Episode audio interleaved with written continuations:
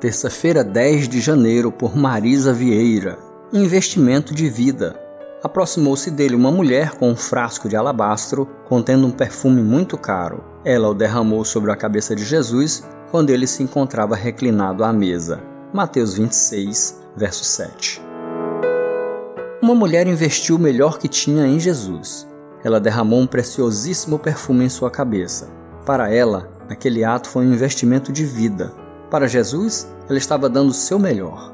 Mas para quem observava, aquilo pareceu um desperdício. Comumente colocamos a vida com Deus como desperdício em vista de outras coisas. Nossos filhos não faltam às aulas ou deixam de fazer suas avaliações escolares, mas facilmente faltam a um compromisso eclesiástico. Investimos tempo em família com nossas telas ligadas, mas deixamos de ter nosso culto doméstico. Aplicamos recursos para nossa satisfação pessoal, mas não somos liberais em ofertar para missões. Aprendemos com a mulher do texto que investimento de vida é estar em Jesus, é doar aquilo que marcará vidas para a eternidade. Derramar aquele perfume tão valioso demonstrou o quão precioso era Jesus em sua vida. Ser de Jesus era o que ela tinha de maior valor.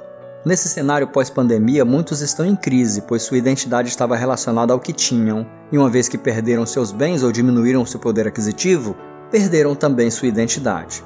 Por isso, nossa identidade precisa estar firmada em que somos. Somos do Senhor. Que Deus nos ensine a ter a visão daquela mulher e ter como prioridade de vida estar em Jesus. Vida em Jesus nunca é desperdício, mas nosso maior investimento.